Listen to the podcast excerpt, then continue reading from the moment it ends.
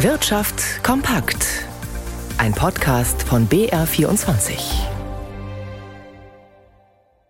Im Studio Dirk Filzmeier. Wer später in Rente geht, lebt möglicherweise nicht so lange, wie wenn er sich die zusätzlichen Arbeitsjahre gespart hätte.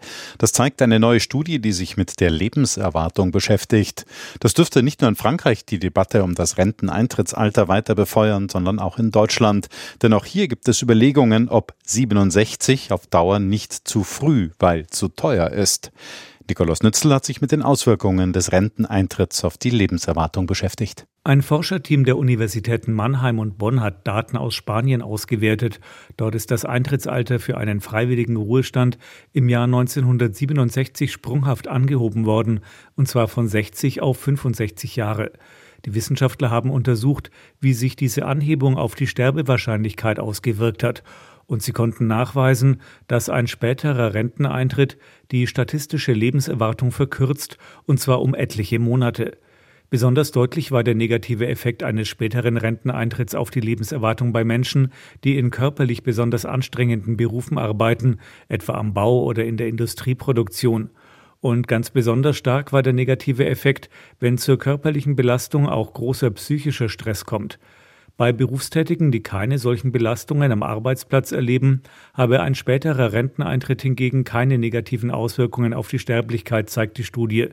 Die Wissenschaftler ziehen aus ihren Daten den Schluss, dass die Politik bei einer Anhebung des Renteneintrittsalters möglichst flexible Lösungen anstreben sollte, etwa eine allmähliche Absenkung der Zahl der Arbeitsstunden am Ende des Arbeitslebens. Ein Hackerangriff auf einen IT-Dienstleister hat gerade erhebliche Auswirkungen auf mehrere deutsche Krankenkassen. Das bekommen seit Wochen auch deren Patienten zu spüren, da die Datenverarbeitung der Krankenkassen von eben diesem Dienstleister abgewickelt wird. Christian Sachsinger hat sich den Fall genauer angeschaut. Die meisten Krankenkassen in Deutschland lassen ihre Computersysteme ganz oder zumindest teilweise von externen Firmen betreiben. Einer der größten IT-Dienstleister ist dabei Bitmark, ein Unternehmen aus Essen mit 1600 Mitarbeitenden. Eigenen Angaben zufolge hängen 20 Millionen Krankenversicherte hierzulande irgendwie an den Systemen von Bitmark.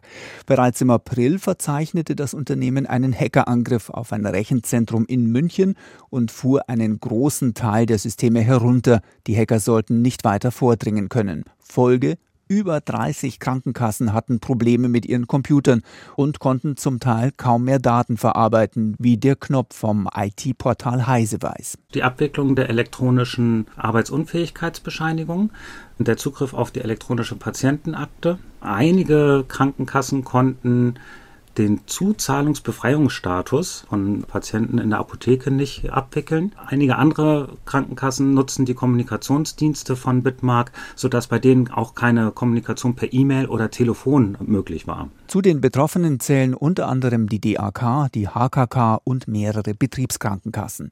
Bitmark will nun bis Ende dieser Woche die Kommunikationsfähigkeit wiederherstellen, wie es heißt, bis alles wieder wirklich reibungslos läuft, wird es laut Experten wohl aber noch deutlich länger dauern. Der britische Mobilfunkanbieter British Telecommunications, kurz BT, geht davon aus, dass unter anderem neue Technologien Zehntausende Arbeitsplätze im Konzern kosten werden. Bis zum Ende des Jahrzehnts werde die Gesamtzahl der Beschäftigten von 130.000 auf 75.000 sinken, also um 55.000 Mitarbeiter schrumpfen. Dazu beitragen werde der Abschluss des Glasfaserausbaus, die weitere Digitalisierung von Arbeitsabläufen, die Einführung von künstlicher Intelligenz und die Vereinfachung der Unternehmensstruktur. Und wir blicken noch auf die Finanzmärkte mit Stefan Liener in unserem Börsenstudio. Wie ist denn heute im Feiertagshandel die Stimmung am deutschen Aktienmarkt? Sehr gut, der DAX ist und war heute nämlich auf Rekordkurs. Er steigt jetzt im späten Handel um 1,2 Prozent, hat deutlich die Marke von 16.000 überklettert und liegt jetzt bei 16.000 142 Punkten. Damit ist das Allzeithoch, das bei 16.290 Punkten liegt, auch nicht mehr allzu weit entfernt. Größter Gewinner heute im DAX ist die Aktie der Commerzbank. Sie kommt um 4,8 Prozent voran gefolgt von der Porsche Holding und Infineon. Diese beiden Aktien legen um jeweils gut dreieinhalb Prozent zu. Es gibt dann aber auch einen deutlichen Verlierer, die E.ON-Aktie mit 7,4 Prozent, wobei nach dem gestrigen Tag mit vielen Hauptversammlungen natürlich auch der Dividendenabschlag zu beachten ist.